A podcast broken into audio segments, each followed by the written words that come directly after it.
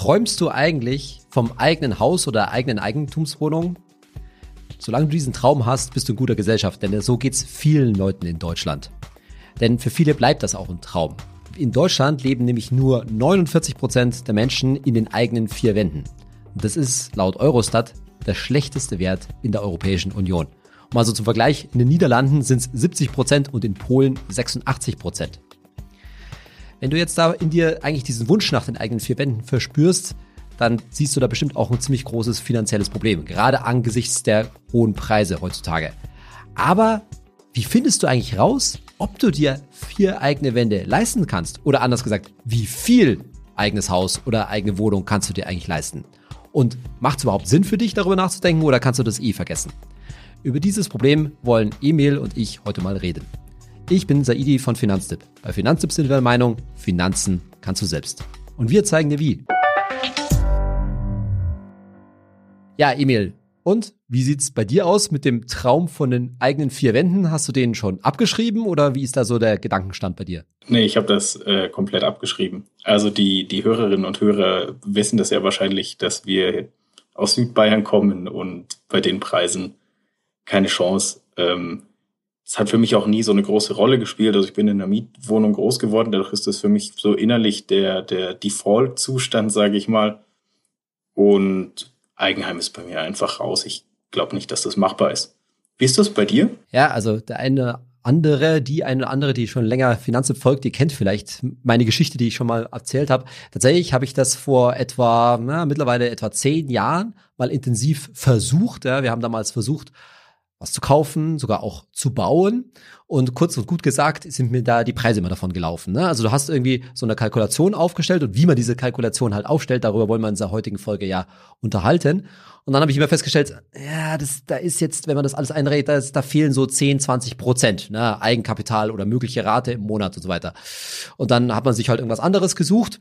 Und dann kann ich mich noch erinnern, zum Beispiel, ja, dann kam halt irgendwie das Angebot, ja, nee, tut mir leid, ist jetzt 50.000 Euro billiger, äh, Entschuldigung, 50.000 Euro teurer, weil Handwerker teurer geworden oder sowas in der Richtung. Und ich so, äh, ja, gut, okay, da müssen wir wieder ein bisschen ansparen. Und das hat sich dann so über so ein paar Jahre und Versuche hingezogen, bis wir es dann tatsächlich irgendwann aufgegeben haben, weil uns halt einfach, das war genau diese Phrase, ne, 2012, 2013, 2014, wo die Preise halt ordentlich schon angezogen haben und da sind uns halt die Preise dann davon gelaufen, beziehungsweise das Einkommen sozusagen nicht im gleichen Maße mitge äh, mitgewachsen. Und da habe ich diesen äh, diesen Versuch sozusagen dann aufgegeben, da haben wir uns entschlossen, wir bleiben zur Miete, aber auch damals, und das ist wahrscheinlich bei dir auch so ein bisschen drin, schon in dem Bewusstsein, hey, das ist jetzt aber auch keine Katastrophe, zur Miete zu bleiben, weil wenn wir das Geld, was wir jetzt eigentlich in ein Haus gesteckt hätten, jetzt vernünftig anlegen, klar, Stichwort ETFs, ja, dann werden wir zum, bis, werden wir zum Schluss auch bestimmt ganz gut darstellen. Ich weiß nicht, hast du das auch so bei dir im Hinterkopf? Ja, genau. Also ähm, ich, für mich ist auch der Traum vom Haus relativ leicht abzuschreiben, weil ich da jetzt gar nicht mit einer so wahnsinnig großen Rendite rechnen würde oder das ja auch ähm, relativ unsicher ist, weil mein ganzes Geld steckt ja in diesem einen Ding voraussichtlich. Ähm, dadurch bin ich da relativ entspannt. Also ich denke auch, man kommt, man kommt ohne Immobilie als Anlageobjekt super ins Alter, aber ich glaube, für viele Leute ist das halt wirklich ähm, so ein Herzensthema. Und das ist, glaube ich, ein, ein sehr, sehr, eine sehr, sehr schwierige Kreuzung aus einem Herzensthema, aber halt auch diesem einen Ding, das du so ganz genau durchrechnen musst, weil das ja auch ähm, regional super unterschiedlich ist in Deutschland. Ja, genau. Also da würde ich auch dem zustimmen. Ne? Das ist, da spielt die spielt halt eine große Rolle, ob du jetzt irgendwie äh, in München, Düsseldorf, Hamburg oder sowas unterwegs bist oder halt in einer ländlichen Region, ist natürlich die Frage, wie dann dein Einkommen und Vermögen dazu im Verhältnis stehen, aber das spielt natürlich große Rolle. Und ich glaube, was wir jetzt heute in der heutigen Versorge versuchen mal darzustellen, wie rechne ich das denn jetzt eigentlich durch? In welchen Schritten gehe ich dann eigentlich dabei vor? Und ja, liebe Hörerinnen, lieber Hörer, schon mal vorausgeschickt, wie so vieles bei einer Immobilie ist das tatsächlich nicht ganz so einfach. Ne? Das sagen wir ja immer so. Wenn du Altersvorsorge mit ETS betreibst, ja, dann machst du dann einen ordentlichen Sparplan drauf und gut ist, ja, und brauchst dich eigentlich nicht viel drum kümmern. Und bei einer äh, Immobilie, Herzens angelegt, aber die, um die will sich halt viel gekümmert werden. Sowohl physisch, ja, wenn es dann um irgendwie Sachen selber machen geht oder reparieren und so weiter, als auch sozusagen kalkulatorisch, da muss man schon ein bisschen was rechnen. Also legen wir mal los und da geht es wahrscheinlich zunächst mal um das Thema Kassensturz, oder, Emil? Genau. Ähm, zuerst mal durchrechnen, wie viel Geld du überhaupt investieren kannst. Also wirklich alles zusammengenommen, dein ganzes Vermögen, das du aufbringen kannst, dein Gehalt und ähm, auch wie lange du abzahlen kannst. Da ist natürlich ganz wichtig, du solltest eigentlich aller spätestens zwei Jahre vor der Rente fertig sein. Also sagen wir mal, wenn du 30 bist, äh, solltest du in 35 Jahren mit 65 fertig sein, bevor du dann mit 67 in Rente gehst. Und ganz wichtig, ähm, man kann ja bei Baufinanzierungen immer auch Sondertilgungen machen, die nicht mit einkalkulieren, weil du brauchst immer einen Puffer, weil am Ende wird sowas sowieso immer teurer als geplant. Und das aller, aller, aller, aller Wichtigste, niemals deinen Notgroschen für diese Immobilie anbrechen. Aber ähm, bei dir so aus Erfahrung, wie ist es denn so? Jetzt habe ich den Kassensturz gemacht, weiß quasi, wie viel ich investieren kann, dann muss ich ja das richtige Ding finden. Wie lange dauert das? Ja, denn? ich glaube, bei dem richtigen Ding finden, da kann man eine ganze eigene Podcast-Folge dazu machen. Das ist eigentlich eine der schwierigsten Sachen, ja, das richtige Ding zu finden, was auch immer das heißt. Und ich kann nur an der Stelle so viel sagen, ja, mit den typischen Immobilienportalen, den einschlägigen, ja, ist es in aller Regel nicht getan. Ne? Also du wirst eine gute und ja, so ein Schnäppchen, um das sich halt jeder prügelt, meistens nicht auf den gängigen Wegen finden. Da musst du schon alle Netzwerke aktivieren, ja. Auch nicht zu vergessen, dass es noch eine nicht digitale Welt gibt, ja. Gerade wenn man was kaufen möchte, auch wenn es ein Grundstück zu kaufen gibt, sind es ja in vielen Fällen auch mal ältere Leute, die sowas verkaufen, ja. Und die sind halt nicht immer auf ImmoScout etc., ja. Da kann man durchaus mal auch die lokalen Zeitungen anschauen. Anzeigen bei der lokalen Gemeinde, ja, beim Sportverein und wie auch immer, ja. Äh, das berühmte Beispiel, von unseren Kolleginnen Annika und Anja war ja, dass man auch mal Flugblätter verteilen kann, um nur einfach mal darauf aufmerksam zu machen, dass man was sucht. Also da darf einfach nichts unversucht lassen, wenn man einfach in eine bestimmte Wunschgegend ziehen möchte, wo es halt in vielen Fällen auch hart umkämpft ist.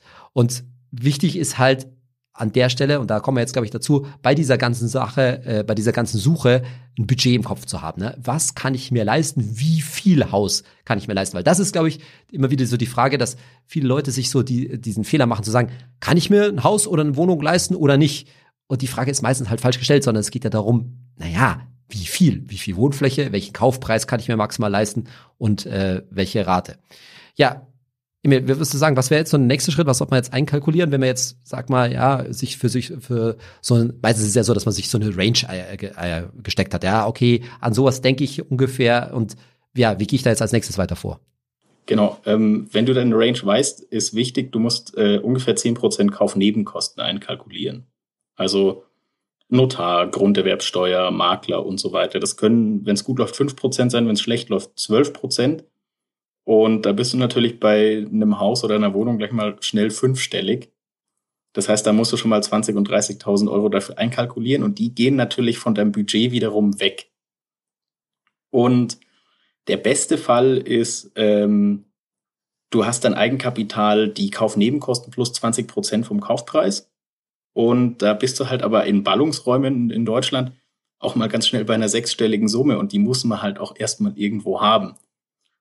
Die Regel ist so ein bisschen, je weniger Eigenkapital du hast, desto höher ist das Risiko, weil du musst dir ja einfach mehr Geld von jemand anderem leihen. Und das kann zum Beispiel, man muss es halt einfach ansprechen, bei einer Scheidung richtig teuer oder ein richtig, richtig krasser finanzieller Verlust für dich werden oder für beide. Und jetzt bei den, bei den Eckpunkten kommt ja wirklich die Frage, was kann ich mir überhaupt leisten? Wie viel Haus. Und da kann dir unser Hypothekenrechner aus unserem Ratgeber helfen. Und ich habe mir da einfach mal ein Beispiel rausgesucht. Du, du bist zum Beispiel in NRW, möchtest ein Haus, hast 50.000 Euro gespart und du kannst im Monat 1.500 Euro für die Rate zahlen, willst in 30 Jahren schuldenfrei sein. Also sagen wir mal, du bist jetzt 35 und dann 65, zwei Jahre vor der Rente. Dann sind maximal 306.000 Euro Kaufpreis drin. Jetzt weißt du, okay, 306.000 Kaufpreis. Wie viel kriege ich dafür?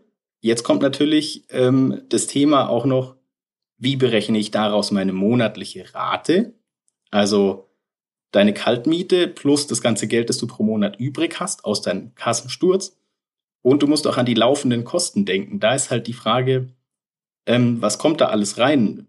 Hast du da Erfahrung, Saidi? Wo, was muss ich so kalkulieren für die laufenden Kosten? Genau, also ich würde vielleicht zunächst mal sagen, die 306, das hört sich wahrscheinlich für den einen anderen, die einen oder andere Hörerin oder Hörer erstmal krass niedrig an, aber es ist halt in vielen Fällen so. Und das liegt zum einen daran, dass halt eben diese Nebenkosten vielmal oftmals unterschätzt werden. Klar, da macht es jetzt einen großen Unterschied, ob ich einen Makler bezahlen muss oder nicht, ja. Und das spielt, das sind halt dann gleich mal wahrscheinlich eher Zehntausende als, als nur Tausende Euro äh, Unterschied bei, bei solchen Kaufpreisen. Und was man halt nicht vergessen darf, was unser Hypothekenrechner von Finanzlab der macht, der nimmt halt realistische Zinsen an.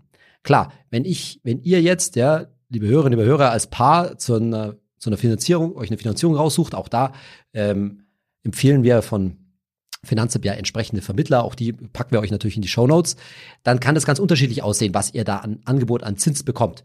Bloß, das will euer Hypothekenrechner euch halt zeigen und im Vergleich auch zu diversen anderen Rechnern im Internet, die euch das gerne mal schön rechnen, da die Schaufensterzinsen, so nennen wir das gerne, die ist da draußen, also wo dann irgendwo geworben wird mit einer Bausparkasse oder über, von irgendeiner Bank oder irgendwo im Internet, ja, jetzt günstig finanzieren von, ich sag jetzt irgendwas, 3,2 Prozent oder sowas, diese Zinsen kriegst du halt in vielen Fällen nicht, ja, weil die wenigsten bei diesen Zinsen sind halt wirklich optimale Kombinationen angenommen, ja, also optimale Schufa, super Einkommen, super Eigenkapital etc. etc. Und ja, natürlich gibt es schon glückliche Leute, die diese Zinsen bekommen, aber in vielen Fällen liegt der eigentliche Zinssatz, der dann im Vertrag sozusagen drinsteht, liegt halt schon ein Stück drüber. Und genau dieses Stück drüber, das haben wir im Hypothekenrechner halt auch angenommen. Und deshalb ist letztendlich die Zinslast, ja, also die ist äh, da schon höher eingerechnet. Und da heißt im Umkehrschluss dann, naja, du kannst dir halt wahrscheinlich etwas weniger Haus leisten. Wenn wir jetzt über die 306.000 noch reden, oder sagen wir rund 300.000, ja, da musst du natürlich vergleichen. Jetzt in unserem Fall NRW, wie viel Wohnfläche kriegst du denn da eigentlich? Aber Emil, du hast ja noch gefragt nach den laufenden Kosten. Oder? Da ist es total wichtig zu, äh, zu sehen, wenn ich jetzt mir in deinem Beispiel ja 1500 im Monat leisten kann, da habe ich ja jetzt zum Beispiel die eigene Warmmiete ja, die Warmmiete eingerechnet. Da ist dann das, was ich heute in der, wahrscheinlich in der Miete noch für Heizung, für Strom und so weiter einrechne. Naja, wenn ich umziehe, wird das in aller Regel nicht gleich bleiben. Ja, weil das wissen wir ja auch, wenn Leute sich was kaufen, dann vergrößern sie sich in aller Regel. Ja, also selten, dass man von 100 Quadratmeter Miete in 100 Quadratmeter Eigentumswohnung umzieht. Soll es auch geben, ja, aber eher nicht so. Also ich würde sagen, der typische Fall ist halt eher, du kommst halt irgendwie von 80 oder 100 Quadratmeter Miete und ziehst in, ich sage jetzt irgendwas, 130 Quadratmeter Haus um oder möchtest es zum, äh, zumindest. Und klar, da fallen natürlich höhere Nebenkosten an und das musst du natürlich einberechnen. Also nimmst du deine gesamte Warmmiete, wie wir schon gesagt haben, plus das, was du spar äh, sparen kannst, das ist dann die gesamte Rate und das vergleichst du mit dem, was jetzt an neuen laufenden Kosten auf dich zukommt. Also Strom spielt ja heutzutage eine große Rolle und ganz wichtig natürlich, wenn ihr euch ähm, wenn du dich äh, nach Objekten umschaust, naja, die Energieerzeugung spielt natürlich einen großen, äh, eine große Rolle. Ne? Also wie energieeffizient dieses Haus ist, das glaube ich, hat man jetzt letztes Jahr mehr als deutlich gesehen, dass das einen großen Unterschied macht, ob da eine Ölheizung oder Gasheizung verbaut ist oder ob da schon was mit Photovoltaik und Wärmepumpe läuft. Andererseits muss man natürlich ganz klar sagen, die neueren Objekte, wo halt schon eine Wärmepumpe und so weiter eingebaut sind, die sind natürlich auch entsprechend teurer. Das lassen sich in aller Regel die Verkäufer dann auch bezahlen. Aber dazu kommt natürlich auch noch, dass du, liebe Hörer, lieber Hörer, als künftiger ja, Immobilieneigentümer in aller Regel deutlich höhere laufende Kosten hast als Mieter. Und das ist übrigens auch so ein wichtiger Punkt, der äh, haben wir bei der Folge bei über Kaufen oder Mieten auch schon immer äh, gesagt, der oft vergessen wird, ja, dass man nicht einfach nur Miete und Rate miteinander vergleichen kann, sondern dass halt man als Eigentümer, egal ob jetzt beim Eigenheim oder wenn ich sogar Vermieter bin, ja, mit laufenden höheren Kosten rechnen muss. Und das ist jetzt nicht nur eben diese Nebenkosten, sondern das ist auch sowas wie Versicherung, also eine Wohngebäudeversicherung, ja, dann brauche ich vielleicht irgendwie eine Haftpflicht, dann insbesondere bei Familien Thema Risikolebensversicherung, ja, ich will diesen Kredit beim Todesfall äh, absichern, dann kommt dieses ganze Thema Steuern, Grundsteuer, da könnte man auch noch eine eigene Folge äh, dazu machen und dann insbesondere, da kommen wir gleich noch ausführlicher zu, Thema Instandhaltung, also dass ich immer einrechnen muss, dass da an meinem eigenen Haushalt was kaputt geht oder meiner eigenen Immobilie was kaputt geht und ich dafür Rücklagen brauche.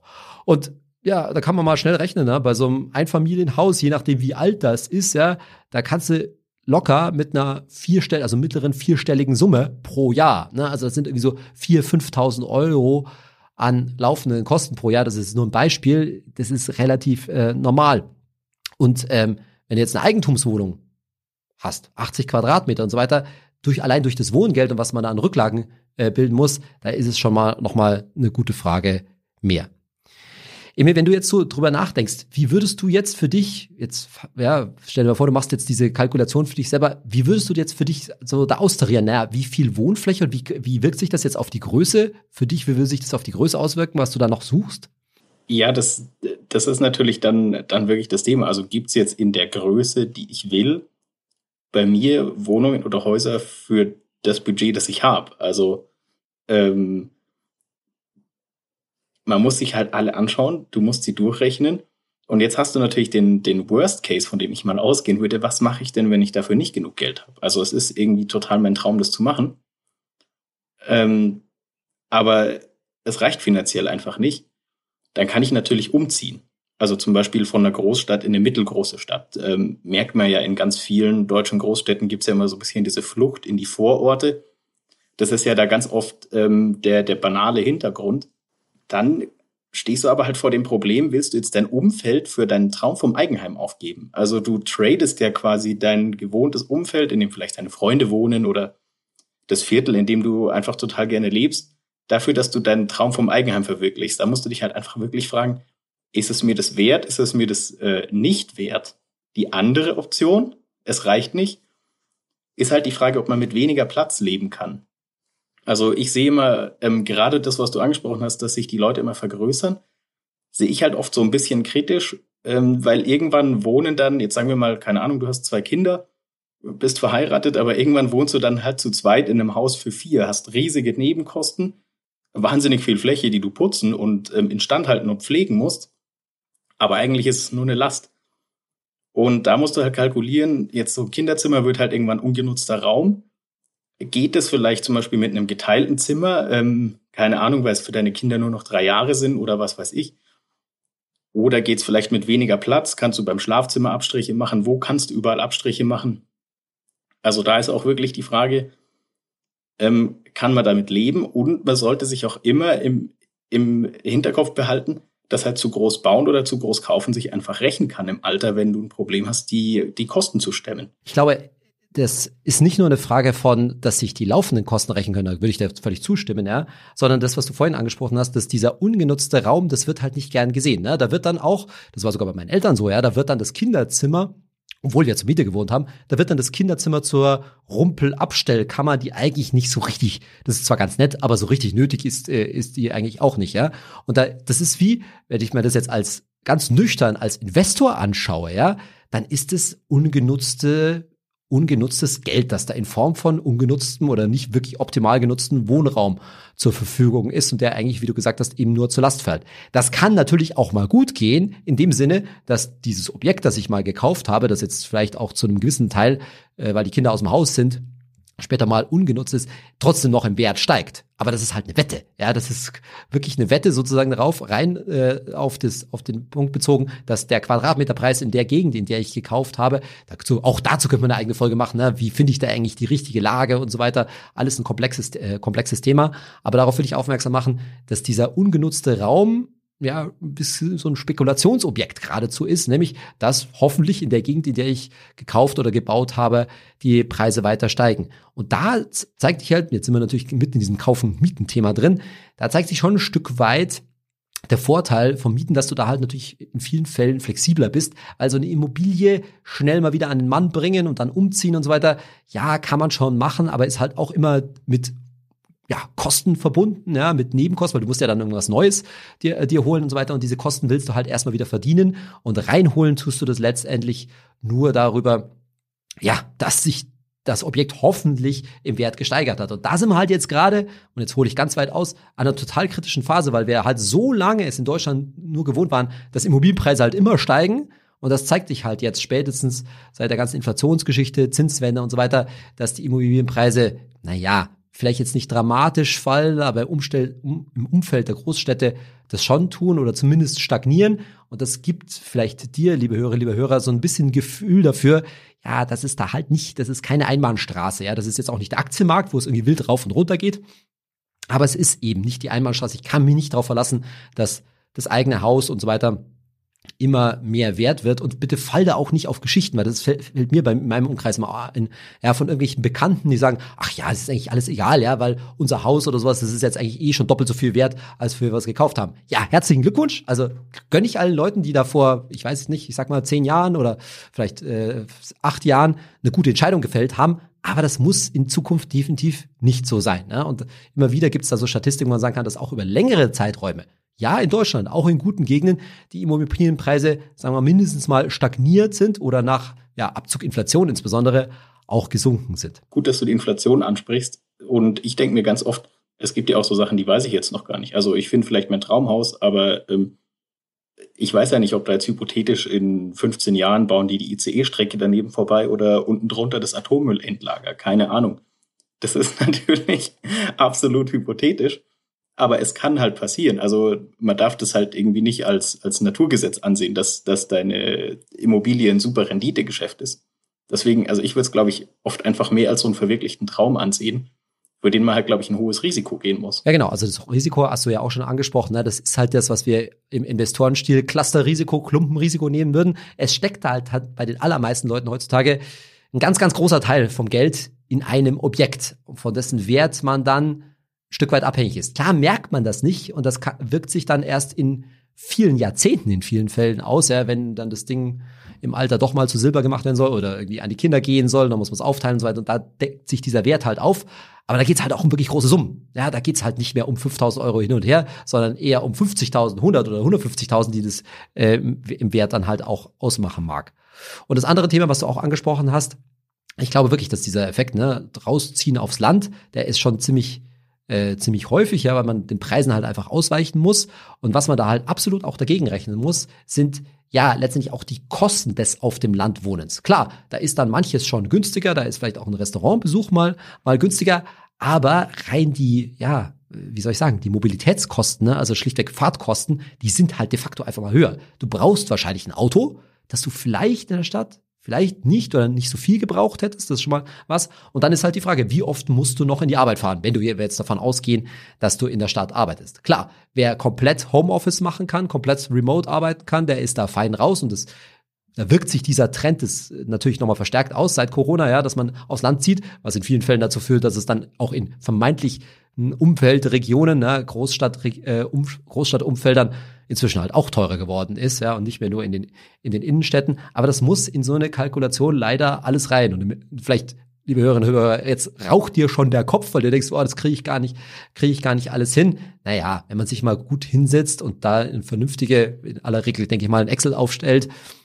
dann kriegt, kriegt man das schon, aber es ist schon die klare Aufforderung. Es ist eine Riesenentscheidung im Leben und jetzt kommt der vielleicht zumindest von mir entscheidende Satz. Wenn du dann an der Grenze bist, so wie Emil das vorhin gesagt hat, ne, also weniger Wohnfläche geht einfach nicht, ne, und naja, also zwei Kinderzimmer muss natürlich unbedingt äh, sein, aber drunter geht's auf gar, äh, auf gar keinen Fall. Und wir wollen ja jetzt auch nicht, nur weil wir was eigenes wollen, irgendwie uns schlecht fühlen oder schlecht wohnen und so weiter. Und dann stellst du diese ganze Kalkulation auf. Und dann passt's eben nicht. Oder du denkst ja, boah, ist das auf Kante genäht, ja? Dann müsste man sich, dann rechnest du mit unserem Hypothekenrechner aus, so, oh, da bin ich dann, wenn's gut läuft, mit 65 fertig, ja? Und vielleicht brauche ich noch länger. Wenn du dann merkst, so dieses Gefühl, boah, das ist alles so eng, dann kommt der harte Satz, dann musst du es leider sein lassen. Dann musst du es leider sein lassen, ja, weil das ist dann so eine Entscheidung, die sich so entscheidend auf die eigene Lebensqualität und auch dieser, dieser Druck, ja, die Schulden abzubezahlen, der wird dann so groß werden, da kann ich dann nur sagen, naja, wenn du das Geld, was du da alles reingesteckt hättest, in den ETF jetzt heute steckst, ja, da wirst du dich sicherlich in den kommenden Jahrzehnten über die eine oder andere Mieterhöhung sicherlich auch massiv mal ärgern. Aber gleichzeitig wirst du das Gefühl haben, da wächst auf meinem Depot echt ein ordentliches Vermögen an, mit dem ich in Zukunft auch eine Mieterhöhung, auch im Alter, gut bezahlen kann und wo ich zumindest finanziell, finanziell gut darstellen kann, dastehen kann. Ich glaube halt natürlich, ich will das gar nicht verleugnen, ne, dass dieses, dieses, dieser Traum vom Eigenheim, ja, und da kann ich dann machen, das so gestalten, wie ich will, dass das natürlich ein ganz wesentlicher Teil vom Lebensgefühl ausmacht.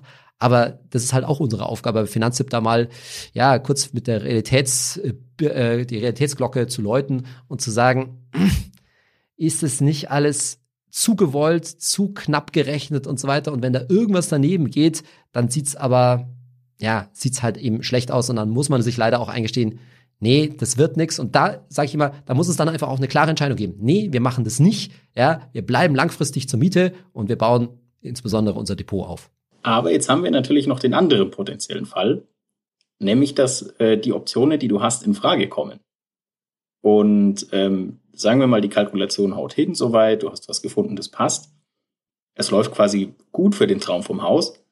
Dann muss man ja trotzdem an Schritt zwei denken, den man gerne vergisst, nämlich die Instandhaltungskosten. Weil, ähm, ich sag mal, mit dem Kauf ist es beim Haus ja äh, nicht getan. Also irgendwann kommt die neue Heizung oder das neue Dach. Und das ist ja wirklich, ähm, ich denke mir da immer, es tut ja beim Auto schon weh, wenn da was kaputt ist und du siehst dann, wie der Typ in der Werkstatt da seinen Kostenvoranschlag in seinen Computer eintippt und denkst dir immer schon, uh, das, das wird jetzt bitter und dann stehen da auf einmal irgendwie 2000, 3000 Euro. Bei einem Haus schaut es halt nochmal ganz anders aus, wenn der Handwerker da kommt und dir dann den Kostenvoranschlag gibt.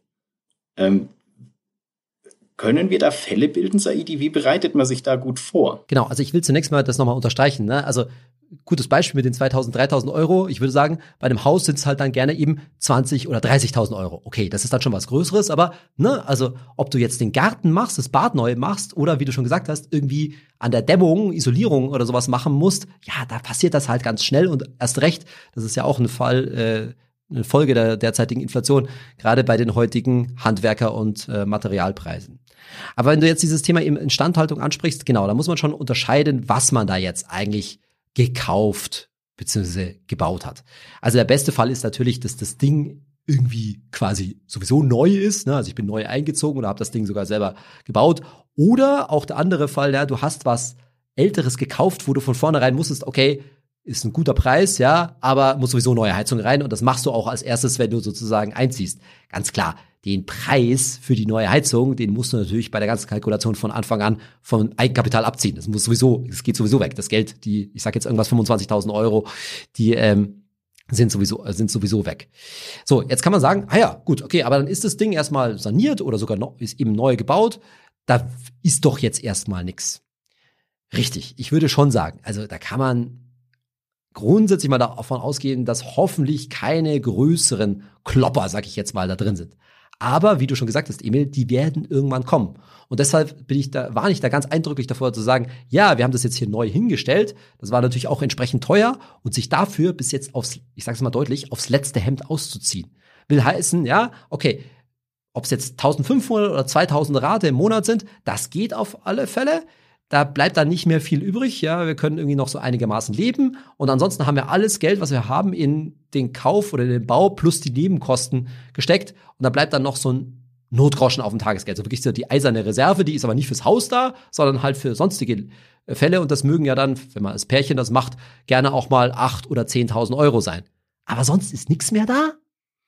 Also da muss ich sagen, das ist halt dann auch schon wieder mir viel zu sehr auf Kante genäht, denn wie wir gerade gehört haben, ja, so acht oder zehntausend Euro, die sind halt bei einem Haus mal eben nix. Und da geht's jetzt nicht darum, ob ich mir einen schönen äh, neuen Zaun dahin mache, den man machen kann, aber auch nicht machen muss, oder ob man den Garten neu anlegt, oder ob nicht doch irgendwie an der, sag ich mal, Haustechnik irgendwas nicht passt.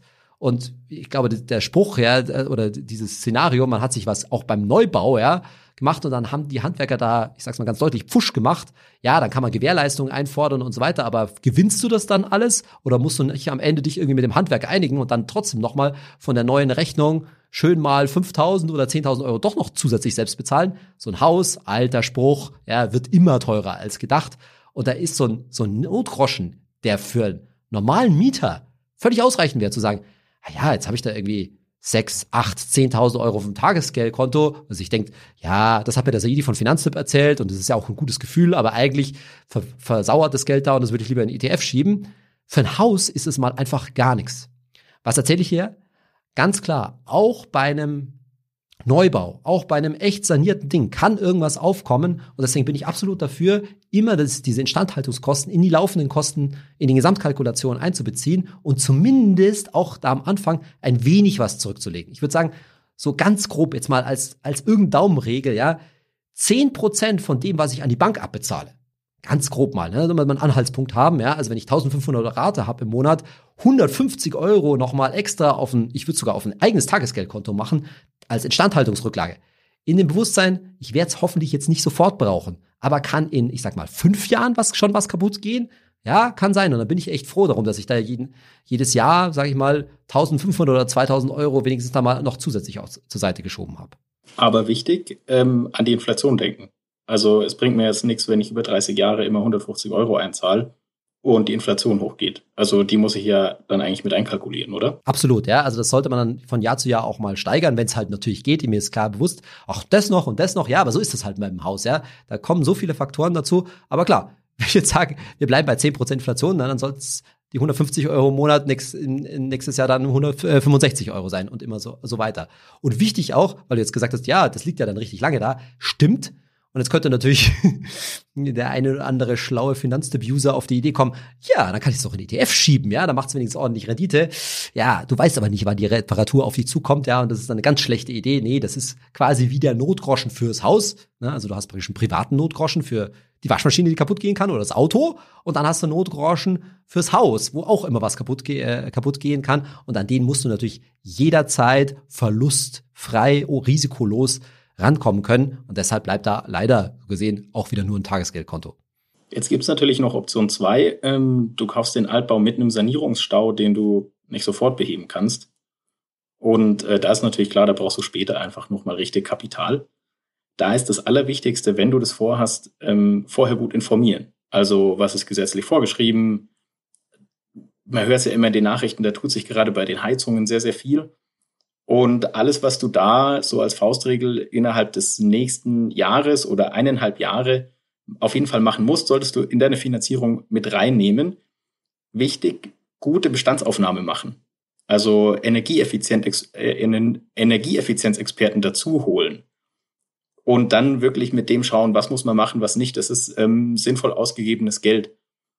Und bei Sachen wie einem neuen Bad, da bist du halt frei und kannst dir überlegen, wie du es machst, ob du das stemmen kannst. Ähm, ja, neues Bad für 18.000 Euro in drei Jahren, musst halt nochmal 500 Euro pro Monat mehr zur Seite legen. Oder es halt gleich mit in die Finanzierung nehmen. Also da bist du ein bisschen flexibler, aber da musst du dich wirklich beraten lassen und ganz, ganz gut kalkulieren. Ich glaube, da haben wir noch eine, eine gute Nachricht, ja. Und zwar Gott sei Dank, für gerade für so Sachen, die halt der Staat ja letztendlich vorschreibt oder anregt, ja, da gibt's natürlich auch günstige Darlehen. Ne? Also gerade für dieses ganze Thema energetisches Sanieren, auch dazu, wir können beispielsweise eigene Podcast-Folge machen, ja, gibt's in der Regel vergünstigte Darlehen, ne? also die meistens Darlehen über die staatliche Förderbank KfW, ja, und das kann man schon in so eine Kalkulation mit einbeziehen, dass man mal sagt, okay, da kommt, ich weiß, da kommt in X, es kann ja, es kann jetzt demnächst sein oder es kann auch erst in zehn Jahren sein, sagen, ah, da weiß ich, da muss ich mal die, die Heizung dann austauschen und das werden dann, ja, ich sag jetzt irgendwas, vielleicht wirklich 50.000 Euro sein, aber da kann man schon einigermaßen davon ausgehen, dass man auf diese 50.000 Euro, die man sich dann vielleicht, also dass man die erstens die noch geliehen kriegt, in vielen Fällen, und dann schon zu einem relativ günstigen Zinssatz. Das lässt sich natürlich alles immer nicht so genau kalkulieren, aber das ist schon so eine gute Nachricht, dass man da jetzt nicht irgendwie äh, sagen muss, ja, da werde ich dann auch noch von zusätzlich von den Zinsen erdrückt. Und jetzt haben wir natürlich ähm, den günstigsten Fall. Jetzt sagen wir mal, bei unserem schönen ähm, Traum vom Eigenheim geht es für mich Baumdiagramm. Bist immer bei Ja abgebogen. Dann sind wir jetzt ganz am Ende der Kette und äh, du hast dein Haus abbezahlt. Dann ist natürlich wichtig, du musst gleich weitersparen. Weil ähm, jetzt sagen wir mal, es sind 30, 35 Jahre rum. Da geht halt irgendwann was kaputt, was auch immer es sein mag. Und dafür haben wir aber eine Faustregel vorbereitet. Und zwar, ähm, wenn du was vermietest, kannst du normalerweise zwei Prozent des Gebäudewertes ohne Grundstück pro Jahr als Wertverlust geltend machen. Und das ist eigentlich eine gute Überschlagsregel für dein Eigenheim. Also zum Beispiel, dein Haus ist 300.000 Euro wert.